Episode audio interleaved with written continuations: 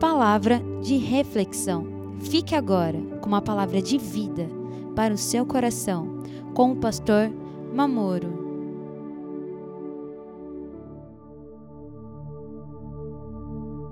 Quero ler aqui com os irmãos, né? João capítulo 16, verso 33, que diz assim: O Senhor Jesus Cristo falando aqui: Tenho-vos dito isto, para que em mim tenhais paz. No mundo tereis aflições, mas tende bom ânimo, eu venci o mundo. O Senhor Jesus venceu o mundo para que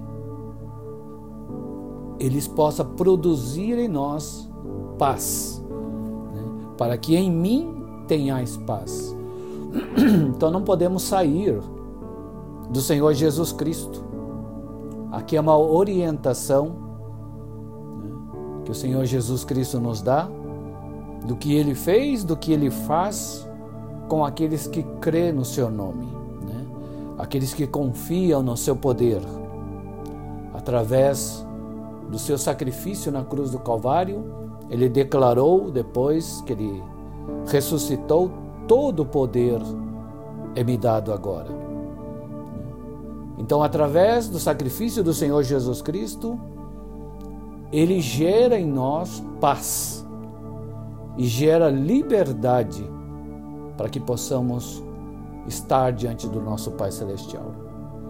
E aqui, né, no mundo, eh, tem de bom ânimo, significa não se desesperar, irmãos.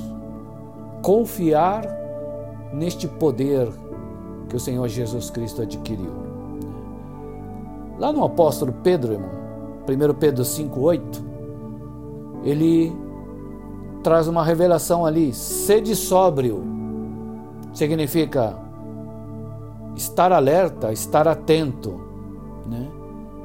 Então ele orienta, sede sóbrio, porque o diabo, vosso adversário, anda em derredor, bramando como leão, buscando a quem possa tragar,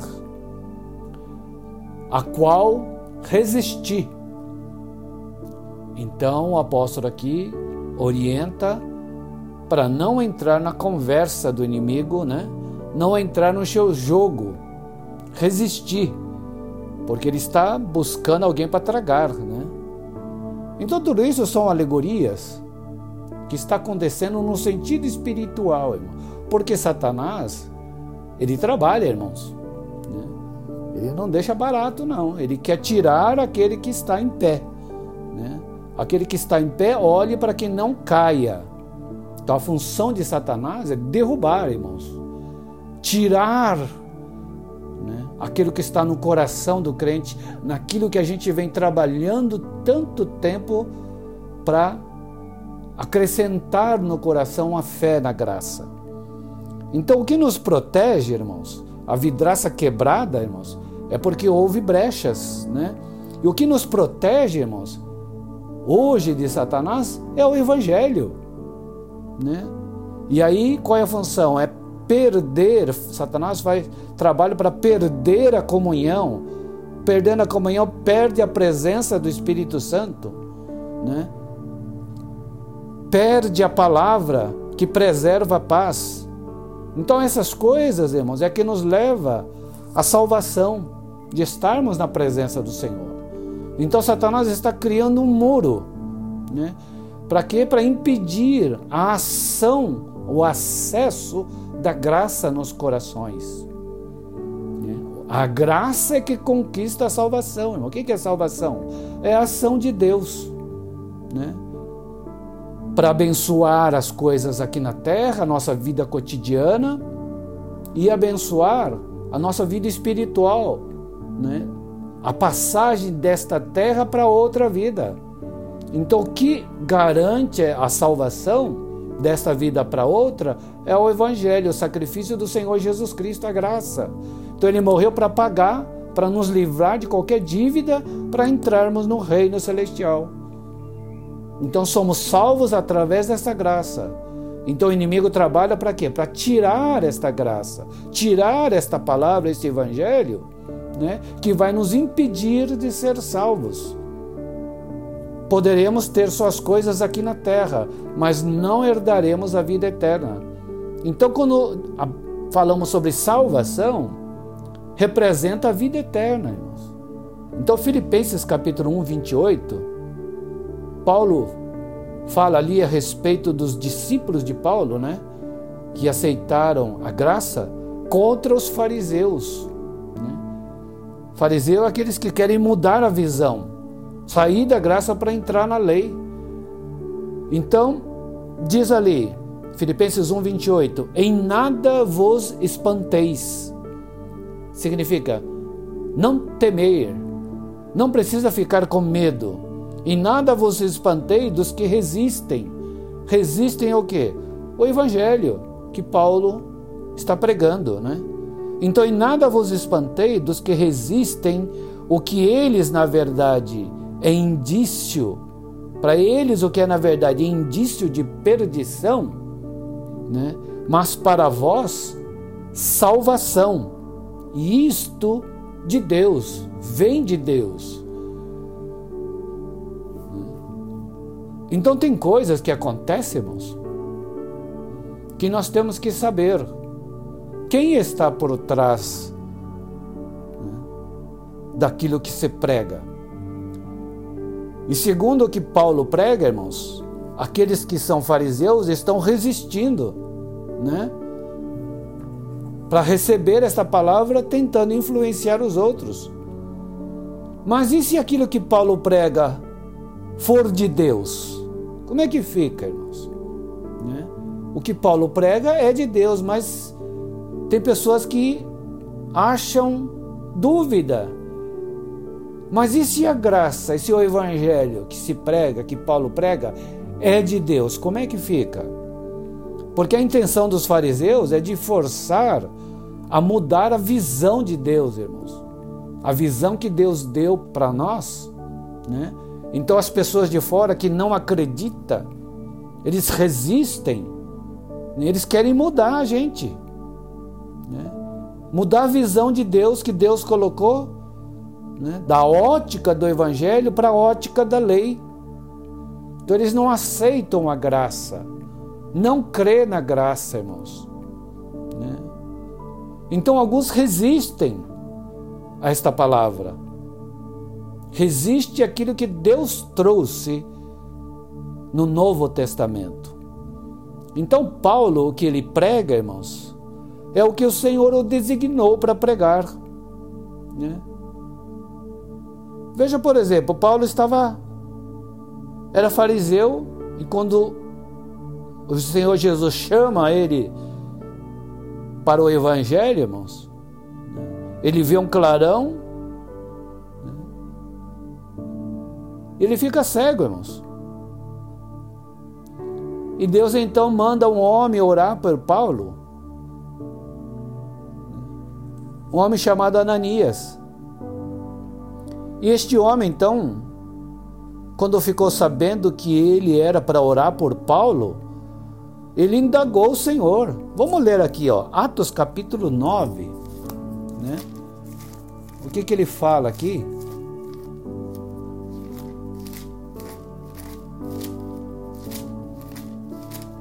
Atos capítulo 9, verso 13 até o 15. Então o Senhor manda ele ir orar por Paulo. Respondeu Ananias: Senhor, há muitos ouvi acerca deste homem. Quanto males tem feito aos teus santos em Jerusalém? E aqui tem poder dos principais dos sacerdotes para prender a todos os que invocam o teu nome. Ananias ficou indignado quando Deus disse para ele orar por este homem. Ele questionou o Senhor, mas aí Deus responde para ele. 15: Disse-lhe, porém, o Senhor: Vai, porém, este é para mim um vaso escolhido, para levar o meu nome diante dos gentios, dos reis e dos filhos de Israel. Quando o Senhor fala com Ananias, né? Ananias então mudou a visão dele a respeito deste homem. Então Ananias vai lá e ora por Paulo. Porque para Deus, irmãos, o importante não é quem foi Paulo.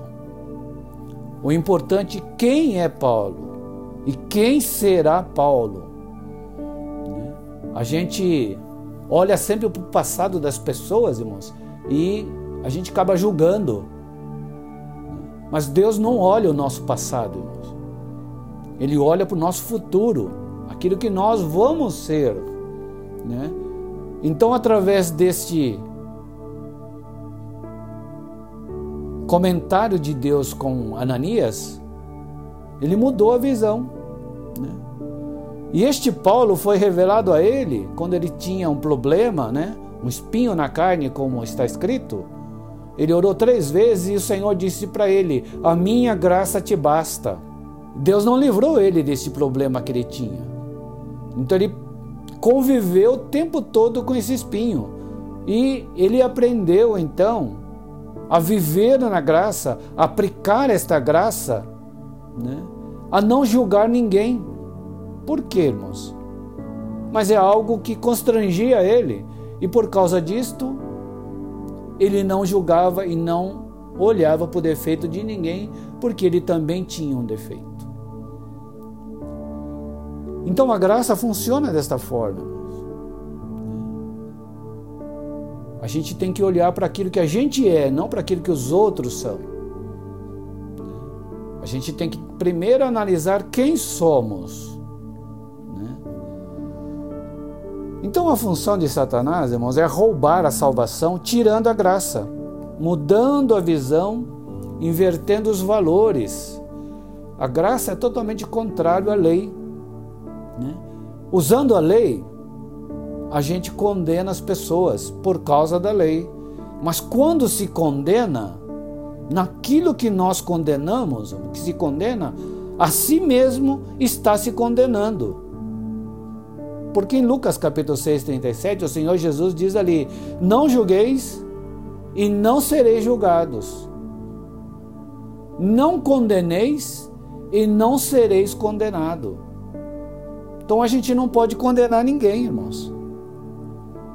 A gente tem que saber esta palavra que é ensinada, que é pregada do apóstolo São Paulo, quem está, quem está por trás desses ensinamentos? Os fariseus né, resistiam, não acreditavam. Mas aqueles que são discípulos de Paulo, discípulos do Senhor Jesus Cristo, eles aceitavam e criam. Então há uma discussão aqui de valores. É uma visão diferente uma da outra. Veja só que interessante, irmãos. Quando Deus chama Paulo, no clarão, né, o que, que aconteceu ali no clarão? Primeira coisa, Paulo ficou cego. Segunda coisa, Deus fala com ele: vá para a casa de Judas na rua direita. Então ele foi e ficou ali. Ele estava cego. E Deus falou com ele e deu direção para ele. Quando ele está ali, ele está cego. Por que cego, irmãos? Cego para não ver o erro dos outros. Porque Paulo era fariseu, então ele vivia na lei, mas ele estando cego agora, ele não poderia ver os outros, o erro dos outros. E olha que coisa interessante, a Bíblia diz que quando Ananias foi lá, que Deus disse para Ananias, vá lá orar por Paulo, né? Paulo que estava orando teve uma visão. Na visão ele viu Ananias, né? vindo um homem orar por ele, para ele ver de novo. E quando ele tem essa visão, daqui a pouco alguém bate na porta, né? Houve toda aquela indagação de Ananias, né? Mas eu conheço esse camarada, ele mandou prender, matar, e, e como é que agora. Este é um vaso escolhido para mim. Então Ananias foi. Ele mudou a visão dele, irmãos, depois que Deus falou com ele. Agora veja que coisa interessante. Ananias foi lá orar. Paulo estava cego. Por que cego? Porque se ele enxergasse, irmãos, ele era fariseu, ele estava se convertendo ainda. Ele não estava convertido ainda. Porque se ele visse com os olhos dele, ele não aceitaria a oração de Ananias. Esse cara é romano, centurião romano. É, como é que ele vai orar por mim? Não, o que, que é isso? Não, não, não, não, não, não, não, não pode. Mas Paulo permitiu que Ananias orasse, por quê? Porque ele não olhou com os olhos naturais dele, ele olhou na visão que Deus deu para ele. Então ele olhou Ananias pelo olhar de Deus. Quando ele viu Ananias pelo olhar de Deus, então ele aceitou a oração de Ananias. Então tudo aquilo, né, que estava dentro dele, acabou, sumiu. Então nós temos que ser cego? E temos que ouvir a voz do Senhor. Ouvir a voz por quê? Para ter direção de onde devemos ir. E cego para não olhar o erro e a falha dos irmãos. Nós temos que olhar o irmão pelos olhos do Senhor, pelos olhos do Evangelho. Os olhos do Evangelho não deixa a gente condenar ninguém e nem julgar ninguém, né? Que coisa interessante, irmãos. Então, tudo isso são ensinamentos da Bíblia. Né? Então, não veja pelos olhos da letra.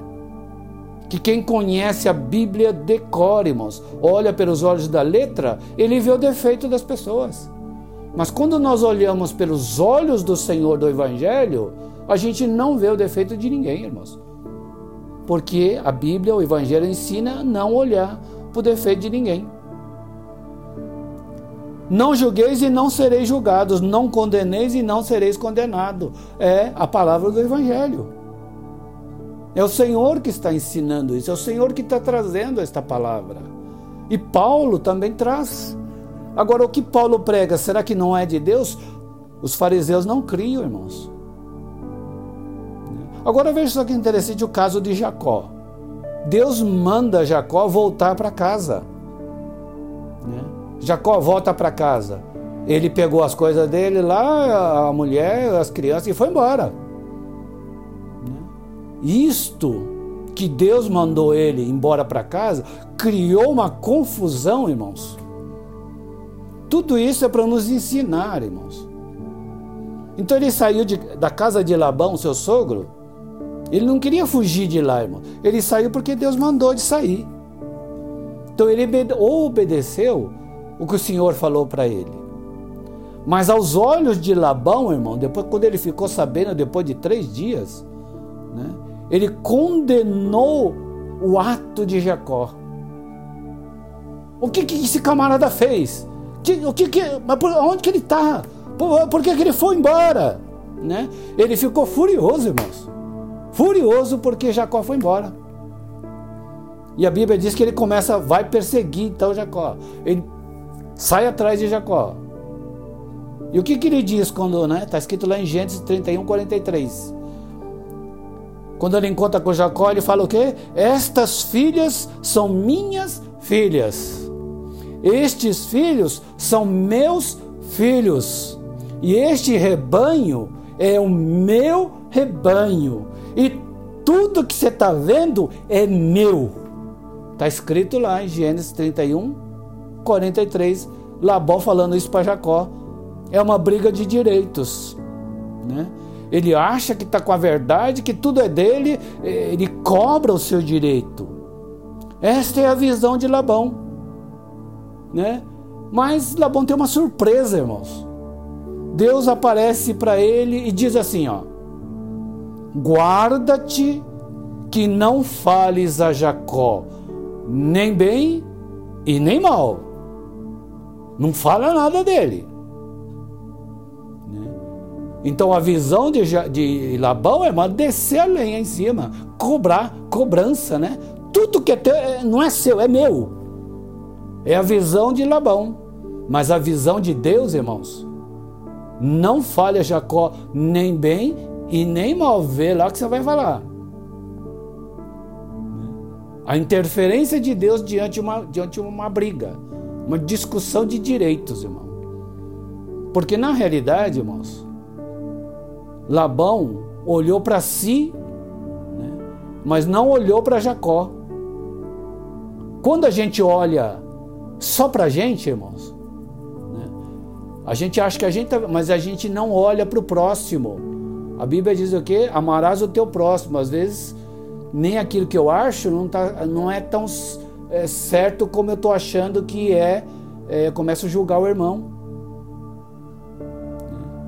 Então é a visão de um e a visão de outro. Labão esqueceu, irmão, que ele tinha perdido o seu direito né, sobre as suas filhas, que era Raquel, Leia e Raquel, e o rebanho. Por quê? Porque Jacó, irmãos, ficou 20 anos trabalhando para Labão. Sete anos ele trabalhou pela Leia. Sete anos ele trabalhou pela Raquel. E seis anos ele trabalhou ali pelo rebanho que estava com ele. Significa que ele ficou 20 anos trabalhando para Labão. E ele esqueceu né, que ele não tinha pago salário para ele. Significa, ele trabalhou, então tudo aquilo que estava com ele era direito dele. Só que Labão achava que era dele. Não, é meu, é fi minhas filhas, é meus filhos, é meu rebanho, é tudo é meu. Mas diante de Deus, irmãos, Jacó já tinha pago tudo. É a briga de direitos, irmãos. Cristo pagou por todo o direito que a lei exigia pelo pecado. Cristo veio em carne e pagou o que tinha que ser pago pela lei. Sendo ele santo, não tendo nenhum pecado, ele pagou sendo por pecadores, que somos nós. Né? Então Cristo quitou a nossa dívida. Isto é graça, irmãos. Se nós fôssemos pagar por toda a nossa dívida, irmãos, de pecado, da lei, nós não tínhamos condições. Mas Cristo veio e pagou. Labão pensou que fosse uma decisão de Jacó sair de casa né, que ele fugiu. Mas foi Deus quem mandou Jacó sair. Por quê? Porque Deus tinha compromisso com Jacó. Ele tinha uma promessa dado a seus antecedentes, né? Dado ao seu avô Abraão. Então agora era direito de Deus continuar aquilo que começou com Abraão. Por quê? Porque Jacó pagou a sua dívida. Tinha acabado né, de pagar o preço daquilo que ele adquiriu, que era as suas mulheres, os filhos e o rebanho. E por que não antes, irmãos? Porque só depois de 20 anos que Deus aparece e volta para casa, né? Porque tinha que pagar a dívida. E foi pago, já que foi pago, né? O Senhor então podia agora atuar na vida de Jacó aquilo que Deus tinha prometido para o seu avô. Prepara, prepararei uma terra, um local para vocês. Então Jacó tinha que continuar o caminho, mas ele parou, ficou 20 anos preso, irmãos, para pagar uma dívida. Então ele pagou, agora Deus poderia continuar. Ele estava agora livre. E é o que acontece com a igreja, irmãos. Aqueles que crê na graça.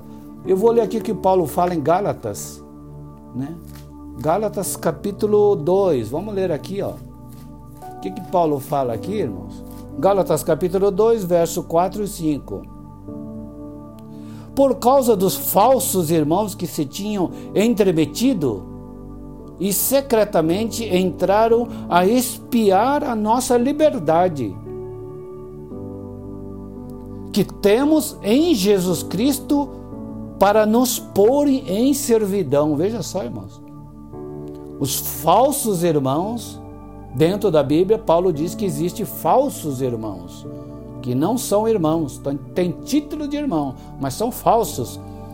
que tinham entremetido, quer dizer, entra no meio do nosso povo e secretamente entraram a espiar a nossa liberdade que temos em Cristo Jesus para nos pôr em servidão. Então começa a criticar, começa a falar, começa a jogar, é a serpente Satanás, mudando a concepção da graça, tentando entrar no coração das pessoas, dos jovens, né? E mudar a visão, irmãos. Está escrito aqui, ó. Tirar a nossa liberdade, aos quais nem ainda por uma hora cedemos com sujeição, para que a verdade do Evangelho permanecesse entre vós. Veja só que coisa, irmãos. Então o inimigo entra sutilmente para tirar isto de nós, irmãos, essa liberdade que nós temos, né? Conta piada, né? fala isso, fala aquilo. É coisa desse tipo. Tira essa liberdade. O que, que, é isso, irmão? Isso não pode, isso é pecado, isso é isso, aquilo, aquilo, tal. E não sei o que, não pode, não pode, não pode, aquilo não. É tudo pecado. Tirando a nossa liberdade que Paulo está dizendo aqui, irmãos. Então Labão não tinha mais direito sobre Jacó. Ele reconhece que ele perdeu o direito e obedece aquilo que Deus falou. Não fale nem bem nem mal. Opa! Por quê? Porque Deus estava protegendo Labão, porque Labão também pertencia ao reino. Mas ele não estava compreendendo as coisas. Porque a Bíblia condena, irmãos. O que sai da boca é o que contamina, não é o que entra.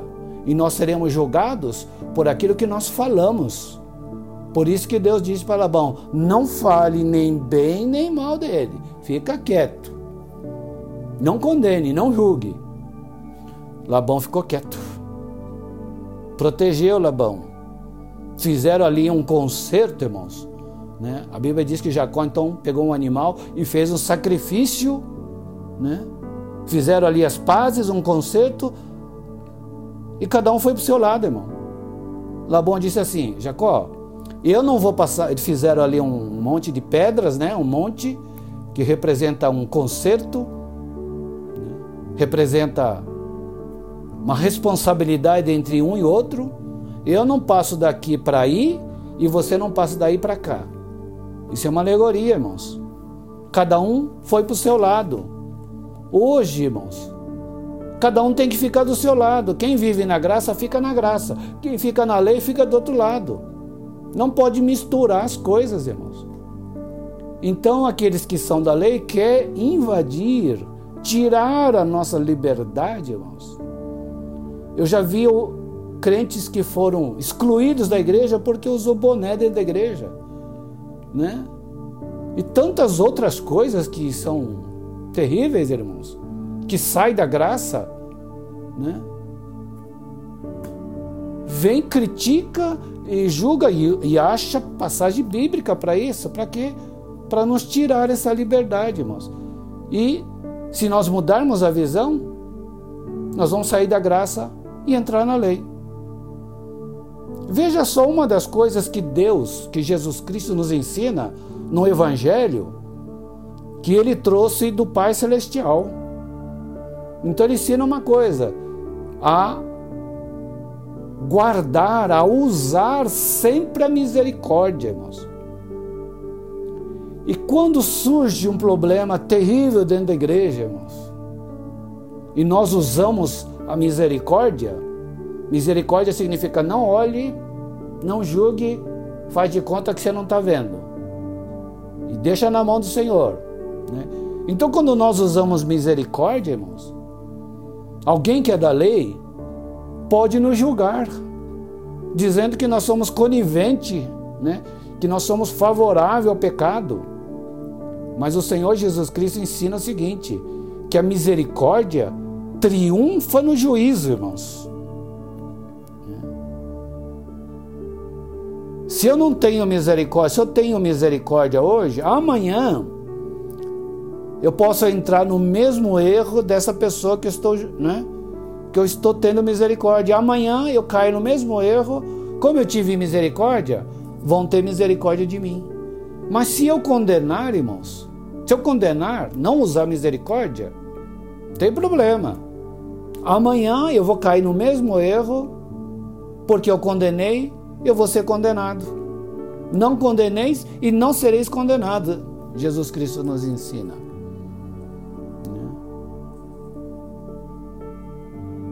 Então nós usamos a misericórdia para nos livrar a nós mesmos amanhã de cair no mesmo erro, né? Que nós condenamos ou não condenamos. Se nós condenarmos, seremos condenados. Se nós usarmos misericórdia, usará misericórdia. Então, a gente usa a misericórdia para nos livrar amanhã, porque ninguém é perfeito, irmãos. Então nós não devemos entrar na visão do fariseu, irmãos. Como que Deus vê aquilo que o crente fala e aquilo que o crente faz, irmãos? Como que Deus avalia isto? Como que Deus enxerga isto? Né? Vamos entender duas passagens aqui que o Senhor Jesus Cristo nos fala. Né? A oferta da viúva e a oferta do fariseu. Então o Senhor Jesus estava ali no templo, chamou de vem cá que eu vou ensinar uma coisa para vocês. Observe, né? O fariseu ia lá, jogava um monte de moeda ali, né? No, no gasofilácio, né? Onde colocava a oferta. Observe, observem. Os discípulos ficaram, acho que, né? Nossa, em quanto dinheiro esse camarada deu, né? Observe agora, aí uma senhora, uma viúva, foi lá e colocou duas moedinhas. Pim, pim, nem fez barulho, irmão. Observaste? Nossa, aquela mulher ali não deu nada. Né? Coitada dessa mulher, né? Jesus disse o quê? Deus recebeu a oferta desta viúva e não dos fariseus. Mas como assim? Como? Mas, mas o fariseu deu tanto dinheiro. Eles deram do que sobejava deles. Esta viúva, ela deu tudo o que tinha. Ela tinha só essas duas moedas e ela deu tudo. Deus justificou a oferta desta viúva. Então Deus, irmãos, não enxerga as coisas do jeito que o homem mostra para ele. Porque esses fariseus fizeram para os homens verem, né? O quanto de dinheiro que eles estavam dando. Mas essas coisas não convencem Deus, irmãos, porque Deus é muito mais profundo. Ele observa o sentimento da pessoa aquilo que foi feito em oculto. Isso que Deus enxerga, irmãos. Né? Então, quando as pessoas fazem as coisas para Deus, irmãos, a gente bate palma. Mas às vezes Deus não está recebendo, irmãos, porque não está tendo realmente o valor necessário. É a visão de Deus e a visão do homem. Deus não enxerga como o homem enxerga. Veja só a visão, a oração do publicano e dos fariseus. Né? O fariseu, crendo que era um homem justo, né? ele desprezava o seu próximo. E ele orava de voz alta: Senhor, eu não sou como esse daí, ó, que está aí, ó. Né? Eu dou dízimo de tudo que eu ganho. Eu jejuo duas vezes por semana. Então ele fala para os homens ouvirem as suas qualidades. E aquele publicano, irmãos, não ousava nem olhar para o céu. Ele batia no peito de cabeça baixa. Senhor, tem misericórdia de mim, que sou homem pecador, Senhor. A quem Deus justificou? Está escrito na Bíblia. Deus justificou este pecador. Por quê, irmãos? Porque ele olhou para dentro de si. Não foi como o fariseu que fica olhando para a vida dos outros. julgando os outros, criticando os outros. Quando se estuda a letra, irmãos, você pode ler a Bíblia de cabo a rabo. Né? E se você olhar pelos olhos da letra, a gente vai julgar o próximo. Mas quando nós olhamos o próximo pelos olhos do Evangelho, pelos olhos de Deus, irmãos, a gente não julga ninguém.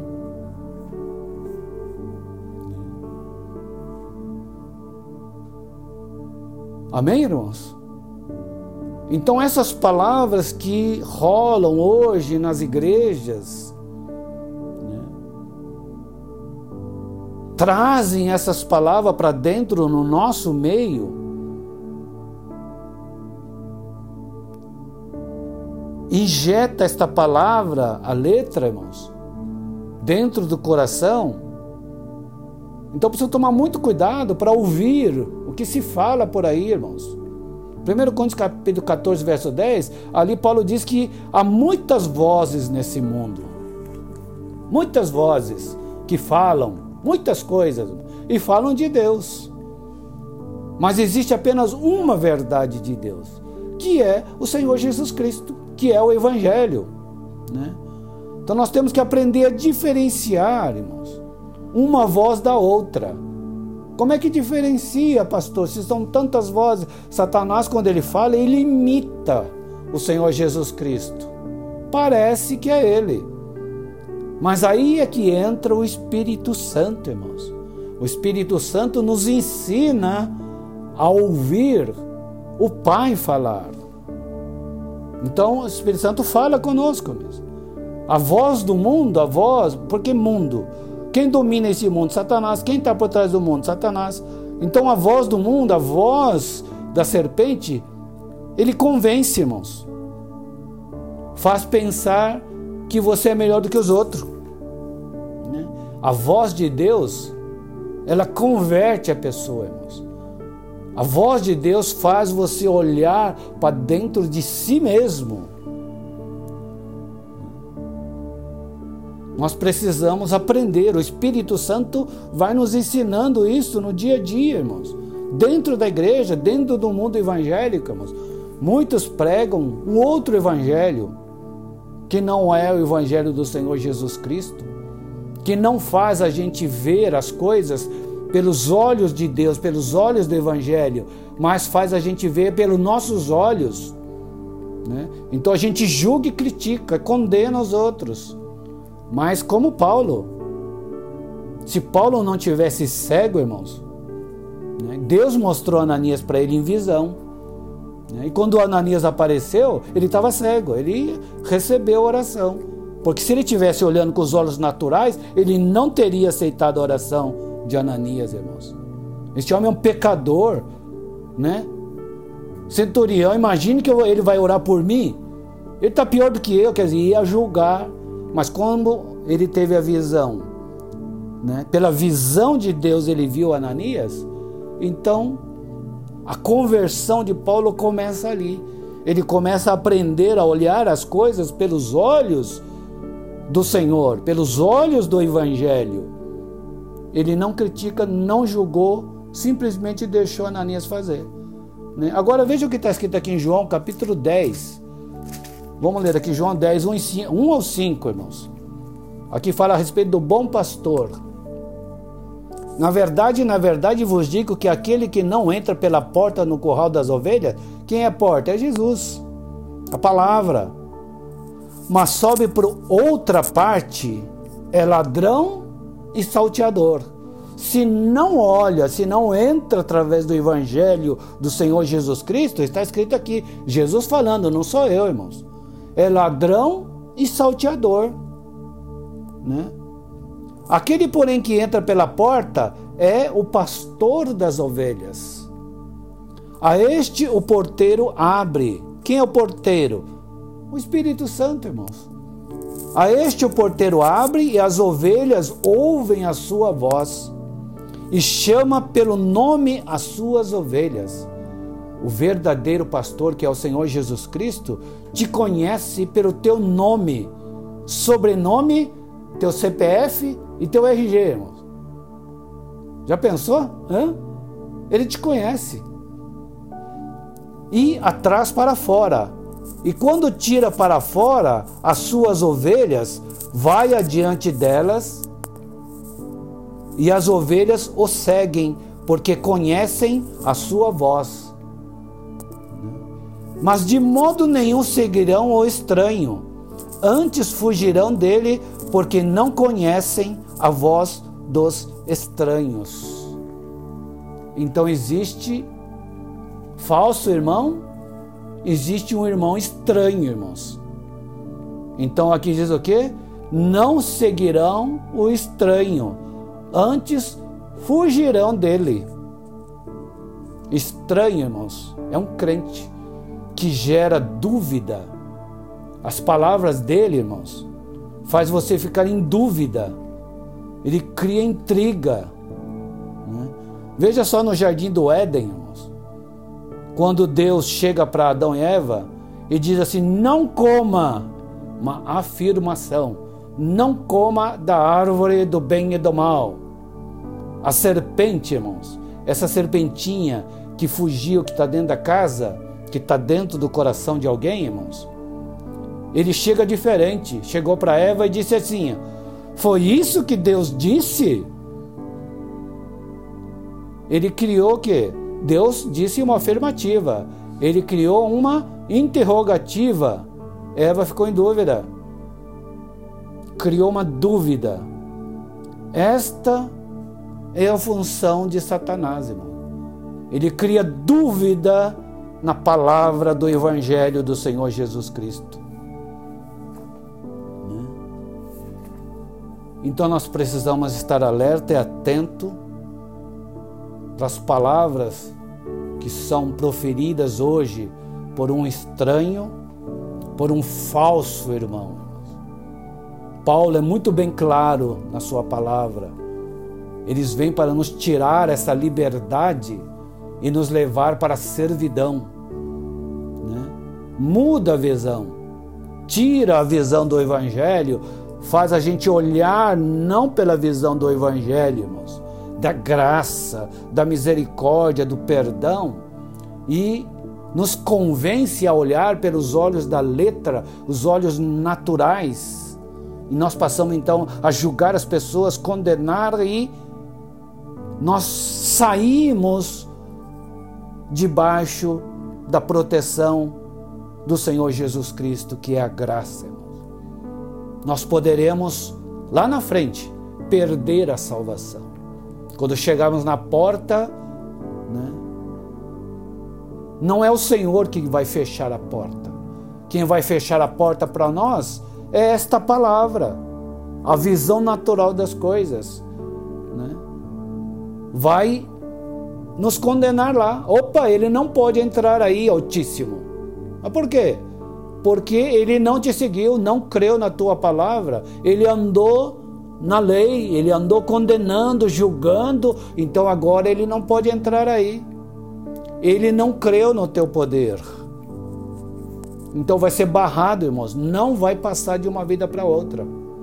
Pode até receber benção aqui da terra, porque crê em Deus, né, profere o nome de Deus, então recebe as bênçãos daqui da terra, mas não herdará a vida eterna, a salvação.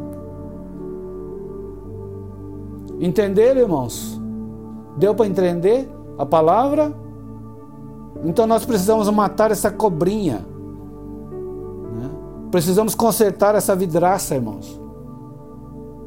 E cada um de nós somos responsáveis. Por isso temos que tomar cuidado que aquilo que a gente fala, irmãos, né? que a gente profere, as palavras que a gente recebe de outros crentes de outras igrejas, né?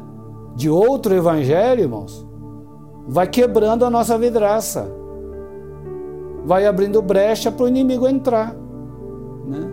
São as cobrinhas, serpente, que faz o quê? Criar dúvida, para sair trair. A outra mensagem que nós pregamos outro dia. Nós traímos a ordem que Deus deu. Amém, irmãos? São revelações que Deus deu essa semana em sonho para preparar a igreja. Pastor da tem dia que nós temos que preparar a igreja porque a vinda do Senhor está próximo. E a função de Satanás é nos tirar da graça. Então, cuidado, irmão, jovens, quem você ouve. Hoje a internet, irmãos, tem tanta palavra para você ouvir, tanta mensagem na internet, de tudo quanto é igreja, de tudo quanto é jeito, né? Tem Jesus loiro, Jesus ruivo, Jesus cabelo curto, careca, outro, né? Tem Jesus de tudo quanto é jeito. Né? O Jesus que nós temos que crer, irmãos, é aquele que está escrito na Bíblia, no Evangelho do Senhor Jesus Cristo, não na letra, mas você tem que consultar o Espírito Santo para saber a diferença, irmão. Como Paulo, se Paulo estivesse com os olhos normais, ele não teria recebido Ananias, porque ele era fariseu, irmãos. Por isso Deus fez ele cego. Deus falou para dar direção e deixou ele cego para não ver o erro do próximo. Porque senão não poderia começar a grande obra na vida de Paulo. Tinha que ser Ananias para orar. Né? E a graça começou com Ananias. É o primeiro ali que Pedro, né, salvou ele, que recebeu o Espírito Santo. Amém, irmãos? Então nós devemos estar atento e alerta para aquilo que está acontecendo no meio do mundo evangélico, irmãos. Não deixe se contaminar. Não ouça qualquer palavra, irmãos. Vai te convencer, irmãos. Vai mudar a tua visão. Então fica no evangelho da graça. Só isso nos garante a salvação. Então vamos fazer uma oração agora com toda a igreja, oração de conserto, e vamos pedir perdão ao Senhor. Não sei quem ouviu, né? Não sei quem está ouvindo alguém, né? Que está condenando a graça, está condenando a igreja porque nós usamos misericórdia, achando que nós somos coniventes com o pecado, favorável ao pecado. Não somos, não, irmãos. Né? Nós somos santificados através do sacrifício dele. Amém, irmãos? Não é porque nós estamos na graça que podemos pecar, Paulo diz. Ah, porque agora estamos na graça, vamos pecar? Paulo diz: não, Senhor. O Espírito Santo vai nos limpando, irmão, tirando tudo aquilo que desagrada a Deus no dia a dia. Por isso que nós temos que estar orando como Paulo. Paulo estava cego, recebeu a direção, estava cego e ele estava orando. Então, através da oração, Deus vai limpando, vai mudando a nossa visão, vai transformando a gente. É bom a gente orar junto com os grupos de oração, com os irmãos, mas a oração mais gostosa, irmãos, é aquela oração que você ora sozinho com Deus no seu aposento ali, no cantinho, ajoelha e fala com Deus ali, chora diante do Senhor, pede a Ele explicações, pede para Ele te mostrar as coisas. Senhor, esse caso aqui, o que, que eu faço? Como que eu vou fazer? Eu não sei fazer, Senhor, me ajuda, mostra para mim. E o Espírito Santo, então, que está escrito que Ele vos ensinará todas as coisas, Ele passa a te ensinar como que você deve fazer. Não vá pela conversa dos outros, irmão. Né? Tantos pastores que existem por aí, irmãos. Você vai ouvir esses pastores, essas palavras, você vai parar lá no inferno, irmãos. Então vamos orar agora, irmãos. Todo mundo levante a sua mão. Então vamos orar agora, irmãos. Feche seus olhos, levante a sua mão direita. Repitam comigo, onde você estiver aí. Senhor nosso Deus e Pai Todo-Poderoso.